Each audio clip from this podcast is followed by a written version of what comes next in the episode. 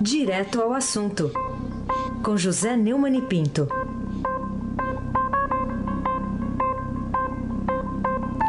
Carol, hoje o Neumann não vai participar, tá sabendo? Não? Não, primeiro de abril. Tá aqui na linha já. Ah, Ô Neumann, bom dia. bom dia, mas hoje é o dia da verdade. Você não leu o anúncio do Estadão? Ah, vi aqui, tá bonito, hein? Tá bonito. A mentira tem um dia. Um dia. A verdade tem 365. É isso aí. Bom dia! Bom dia de verdade. Aí se abaque o craque. Bom dia, Carolina Ercolim, tintim por tintim. Bom dia. Bom dia, Almirante Nelson, campeão da Taça Rio. Bom dia, Diego Henrique de Carvalho. Bom dia, Frânio Vanderlei. Bom dia, Clã Bonfim, Manuel Alice Isadora. Bom dia. Melhor ouvinte, ouvinte da Rádio Eldorado, 107,3 FM. Aí sem abaque, o craque, fala a verdade aí. Vamos lá, vamos direto uma pergunta aqui pra você. Por que que o presidente do Supremo Tribunal Federal, Dias Toffoli, se acha no direito de não aceitar críticas ao Poder Judiciário? O presidente do Supremo Tribunal Federal, Dias Toffoli, instituiu um novo império, um império absolutista, quando eh, fez essa eh, investigação, né? ele autorizou uma investigação que está sendo, na verdade, feita pelo relator, o Alexandre de Moraes, eh, a respeito de pessoas que critiquem o Supremo. O Supremo é um poder na República e, nessa condição, ele está é, não está infeso a críticas.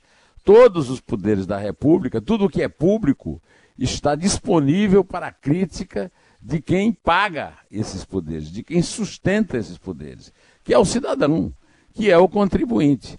Imaginar que está acima do bem e do mal é algo absolutamente suicida na República. Né? Essa, essa pretensão que o presidente do Supremo eh, demonstrou ter e falou isso publicamente, uma reportagem que foi reproduzida pelo Fausto Macedo no seu blog imperdível, numa palestra na Fundação Getúlio Vargas, é um absurdo. É um absurdo numa república em que os poderes republicanos têm delegações específicas. E nenhuma dessas delegações específicas está in- infensa a críticas, está acima do bem e do mal. Isso não existe. É, isso é coisa de monarquia absolutista e nós não estamos numa. Carolina Corim, tintim por tintim. Neumani, qual a necessidade de um pacto entre os poderes legislativo, executivo e judiciário para que o Brasil supere a crise né, e marche para o desenvolvimento, como tem insistido o mesmo presidente do Supremo Toffoli? O Brasil precisa superar a crise econômica que ainda não acabou. Apesar da pregação do Bolsonaro, aliás, hoje, no jornal O Globo, tem um artigo brilhante, dos grandes artigos que o Gabeira, o Gabeira escreve sempre bons artigos, dos grandes artigos que o, o, o Gabeira escreveu na vida. E não são poucos, né? É, o Gabeira diz, entre outras coisas, que a posição missionária do presidente Bolsonaro e do grupo intelectual que o inspira pode desenca- desencadear forças destrutivas. Quando o governo tem a pretensão de governar comportamentos, fica impossível achar um modus vivendi. O artigo está no Globo e se chama o Twitter como um sofá. É, em relação ao pacto, é o seguinte: o Bolsonaro tem a obrigação de combater o, a crise, acabar com o desemprego, que chegou a 13 milhões, é um número assustador, né? É, e para isso, ele vai ter que salvar as contas públicas que foram jogadas no despinhadeiro pelas administrações, eh, pelo segundo governo do Lula e pelo governo e meio da Dilma. Né? para isso, ele precisa tomar atitudes como a reforma da Previdência. Isso aí depende da boa vontade do, eh, do Legislativo, mas depende também do, do, do Judiciário. Então não se trata de fazer um pacto entre poderes. Aliás, muito bem lembrado pelo Aloysio Machado, que é meu, meu inscrito lá no meu canal de, eh, do YouTube, os poderes têm que ter separação, é, garantido pelo Montesquieu na, na, própria definição da República. Né?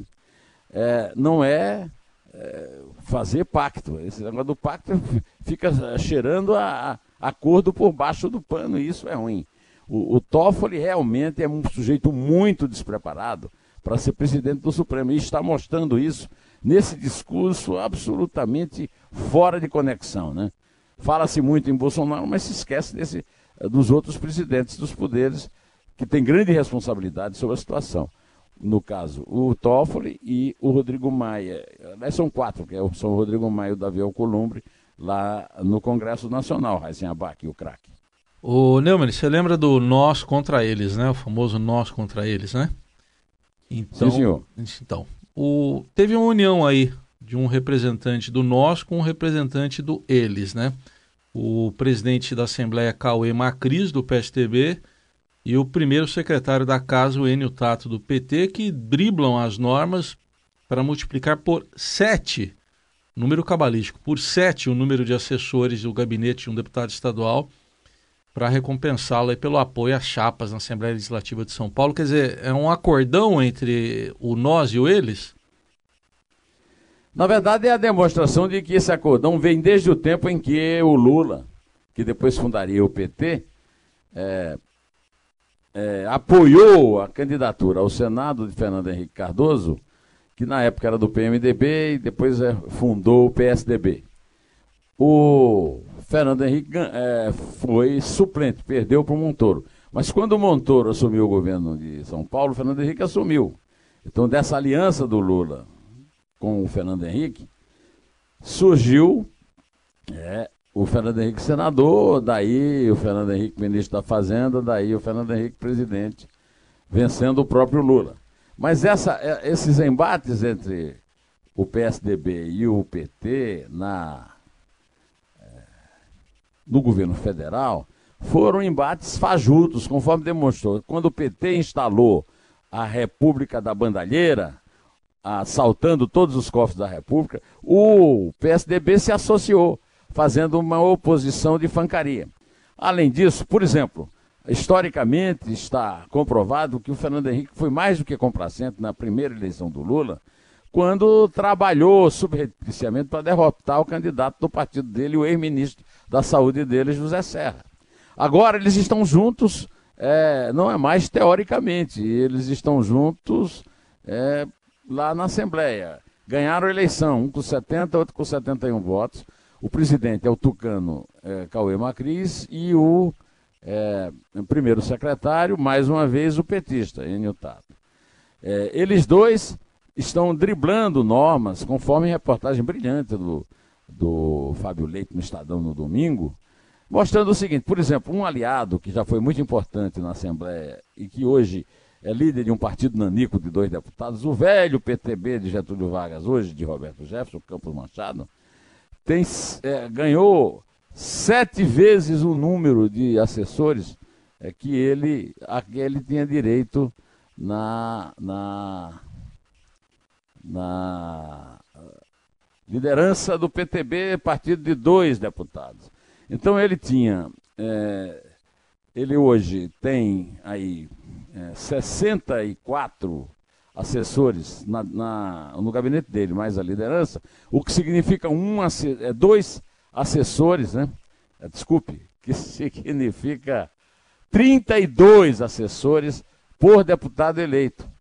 O PT tem 10 e também bombou, né? viralizou a sua, a, o, seu gabinete. E o, PSDB, o, o, presidente parece modesto, com um número pequeno de, de assessores na presidência, comparado com esses aí, mas eh, espalhou entre cabos eleitorais que os elegeram isso aí. Eu estou recebendo aqui uma, um WhatsApp da Janaína Pascoal, que é deputada estadual pelo PSL, que está me passando uma reportagem da UOL a respeito do, da contratação de, por 2 milhões e 600 mil reais de uma empresa que já tinha sido contratada antes na prefeitura no tempo do Kassab, que tem uma atuação muito, digamos, polêmica, é, para fazer clipping de jornais e o clipping continua sendo manual. A empresa foi paga e o clipping é, no, é manual. É, tá lá umas explicações da empresa, mas não temos tempo aqui de ficar dando a, a, a constatação que a Folha fez é que foi contratado por 2 milhões e 600 mil um, trabalho por essa mesma mesa composta por Cauê é, Macris do PSDB e Enio Tato do PT. É, o que demonstra o seguinte: na verdade, a Assembleia Legislativa faz muito mais tranqueira, porcaria, como se diz aqui em São Paulo, tranqueira, né? Do que propriamente serve à democracia. Não tem a menor razão de existir. Desculpe, mas essa é a realidade, Carolina Ercolim. Tintim por tintim. Neumani, vamos falar ainda sobre o presidente afastado da Vale, o Fábio Schwartzman. Ele fez de tanto valor em benefício da companhia para receber 40 milhões de reais de recompensa antes de se aposentar definitivamente do cargo, né? Ele se afastou há alguns dias, mas nem por isso ele vai ficar mais pobre, né?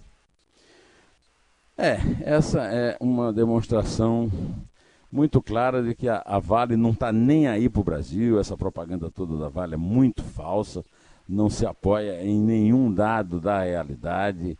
O Fábio Schwarzman assumiu a companhia, é, a grande mineradora, com o slogan de Mariana Nunca Mais, e houve o episódio de Brumadinho, que foi uma tragédia humana terrível, né? mais de 300, 300 mortos, sendo que apareceram duzentos e poucos cadáveres ainda estão procurando o cadáver embaixo da lama seca. E está agora negociando, segundo a notícia publicada pelo Estado, a sua saída né, definitiva, a sua aposentadoria, recebendo uma, uma módica quantia de 40 milhões de reais. Enquanto isso, a, UOL está publicando que o Instituto de Justiça Fiscal, o IJF, que reúne auditores fiscais e e que faz estudos técnicos, descobriu que a Vale fez uma venda fajuta é, e que com isso ela é, uma venda que com ela simplesmente deixou de pagar 23 bilhões de reais. 23 bilhões de reais em impostos. Uma venda para a Suíça. Antigamente, a Suíça era considerada, né, agora aí o, o Ministério Público da Suíça denunciando dinheiro falso, é, dinheiro roubado que corre nos cofres da Suíça, agora a Suíça está sendo acusada pelo JF, segundo o repórter Eduardo Militão da UOL, do UOL lá em Brasília, é isso aí, que a mineradora fez uma manobra comercial para deixar de pagar pelo menos 23 milhões de impostos. Sabe o que, é que isso significa, Carolina? Isso aí foi entre 2009 e 2015, não era o Fábio Schwartzman, era, eram antes o, o, o Murilo Ferreira. Né? Pois bem, isso significa é, é, duas vezes mais do que o confiscado nas contas da Vale depois da tragédia com a barragem de Murmadinho, é, agora, coisa recente. Ou seja, é realmente um, de um cinismo atroz. Raíssen Abac, o craque. Ô Neumann. Fala. Vamos aqui entrar no assunto aqui da viagem do presidente para Israel. A gente está acompanhando a agenda dele hoje também. Mas eh, nesse primeiro momento houve um recuo de transferir a embaixada do Brasil em Israel de, em Israel de Tel Aviv para Jerusalém. Ele havia prometido isso na campanha e anunciou um escritório brasileiro de negócios lá em Jerusalém. Por que, que houve essa mudança aí? Houve a mudança porque houve, vamos dizer, um predomínio das pessoas que aconselharam o Bolsonaro a não provocar um problema geopolítico com os árabes. Né? Aí depois ele recuou, mas recuou pela metade. Ou seja, ele mandou é, disse que vai criar um escritório de negócios do Brasil em Jerusalém, o que desagradou aos árabes da mesma forma. A questão toda, assim, é que, ao que eu saiba, o Brasil tem muito negócio com os árabes e pouco negócio com Israel. As tentativas que o Bolsonaro fez com Israel, como por exemplo, os bombeiros que ele trouxe lá para Brumadinho, não deram em nada, né? Agora, a, a, eu sempre fui a favor né, de, de, o Brasil ter outro tipo de relação com Israel, que é um Estado democrático, para não vender a sua, o seu espírito democrático internacional para os negócios que faz com venda de frango para árabe, coisa que o vale. Agora, é, se era para provocar os palestinos, por que diabos vai criar escritório comercial se nem comércio na prática? De qualquer maneira, como foi uma visita histórica, uma, uma guinada, uma virada de posição, vamos pedir aí ao Almirante Nelson, para comemorando o título do Flamengo ontem, ele tocar uma sonora em que o Bolsonaro se refere a essa amizade do Brasil com Israel. Aná, Israel, muito obrigado.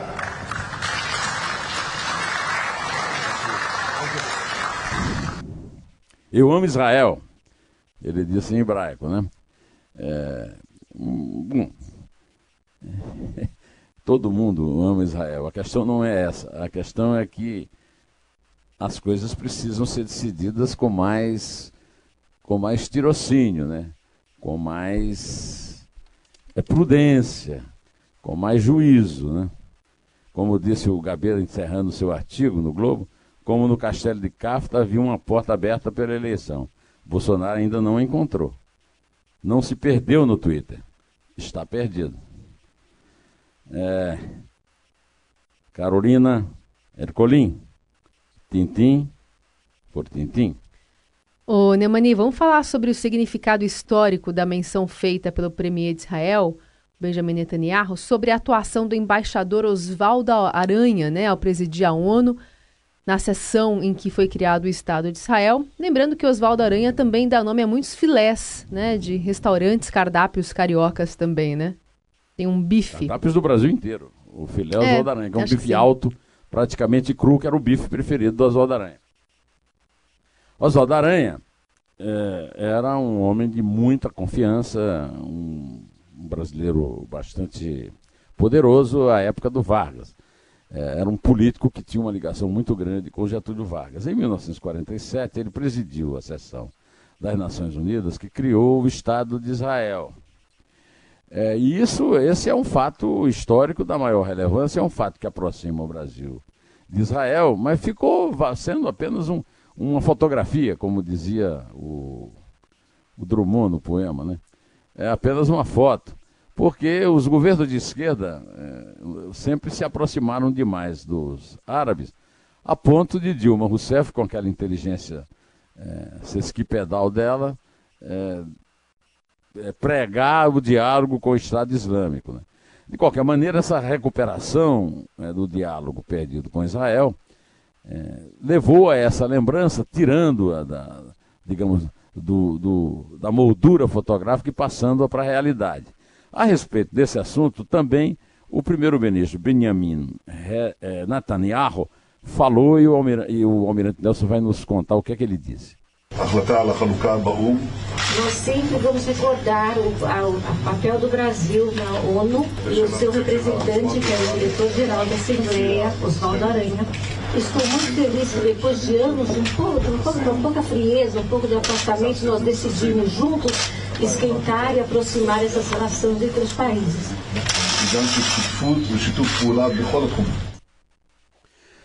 Bom, aí Sambac, o craque.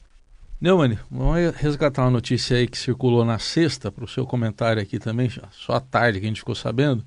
A Polícia Federal e o Ministério Público Federal divulgaram aí que a PF uh, eh, descobriu que Michel Temer tentou falar com Moreira Franco pelo WhatsApp na madrugada, antes do amanhecer daquele dia em que eles foram presos pela Lava Jato. O que, que tem de grave nessa descoberta aí?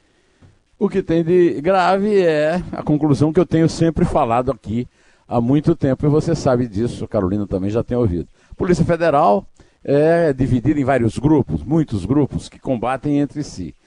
Dessa forma, a Polícia Federal vira uma espécie de tábua de pirulito, da qual saem vazamentos para todos os lados. Né? E foi esse o caso. Eles, os, os prisioneiros é, foram avisados antes por um, um vazamento desse. O vazamento não é tão seletivo como dizia Dilma. O vazamento é, é realmente generalizado. Carolina Ercolim, tintim por tintim. Neumani, por que, que você acha importante chamar a atenção dos nossos ouvintes aqui para o vigésimo aniversário de morte do escritor Marcos Rey hoje? Infelizmente, o vigésimo aniversário da morte do, do Marcos Rey não é uma mentira, ele morreu mesmo. Morreu há 20 anos. O Marcos era um grande escritor, um escritor popular, um escritor que ia, vamos dizer, de encontro a, no sentido de contra, de ser contra, né? a literatura hermética, que faz muito sucesso no Brasil, é, de crítica, mas não faz de público, e ele era um grande escritor que vendia muito. Né? Ele era é, portador de ranceníase. E a época em que ele vivia a sua juventude, o, o, dono da cura da ranceníase, a cura não, porque é uma doença sem cura, né? o dono do combate, né, o contágio, que na verdade nunca existiu, de ranceníase, que se tornou uma espécie de é, praga bíblica, né, a lepra, né, era um grande sanitarista chamado Sal, é, Salles Gomes. O filho de Salles Gomes foi um grande crítico de cinema, inclusive aqui no Estadão. Ele, ele fazia parte de um grupo conhecido como os Chato Boys, o Paulo Emílio Salles Gomes. Ele, era, ele foi o segundo marido da Lígia Fagundes Teles. É, o Marcos Rey conviveu muito tempo com a Lígia, ao, sentando ao lado dela na Academia Paulista de História. É, sendo a Lígia nora exatamente daquele que o perseguiu, que perseguiu todos os anceniáticos do Brasil, e ele fugiu para o Rio e lá na Lapa construiu a sua literatura, fazendo, escrevendo sucesso como O Enterro da Cafetina e Memórias de um Gigolô, que viraram filme, é, série de TV. O Marcos era um, um prodígio escrevendo, escrevia para rádio, televisão, é, cinema, e como ele era ranceniático, a mão dele era em garra, ele não. Eu, eu, eu, nunca entendi como é que ele conseguia ser tão ágil, escrever com tanta rapidez. Né? Pois bem, é, essa história, não essa história que eu contei, né? Essa história que eu contei não está no texto. Essa história eu conto para mostrar um exemplo de decência, um exemplo de tolerância muito bom para ser seguido no Brasil das, dos conflitos é, completamente sem decência, sem vergonha, sem, e sem intolerantes, da essa era da intolerância. Né? Mas a, a linda história do Marco Reis está contada numa página inteira no caderno 2 do Estadão, contexto do Inácio Lora Brandão, que é, que é cronista do Estado, né? E fotos do Tiago Queiroz. As fotos são, digamos, metáforas imagéticas da, das grandes obras do Marcos e o, o, o Inácio de Loyola conta é, como foi sua relação é, com o grande escritor, autor do último mamífero do Martinelli, para falar do, de um dos livros que diz respeito especificamente a São Paulo. Então, o vigésimo aniversário da morte do Marcos é um momento para nós lembrarmos a decência e a tolerância dele nesta era da intolerância e da falta de compostura generalizada, da grosseria e da infâmia. É, pode contar, Carolina, por favor. Vamos lá. É três? É dois. É um em pé.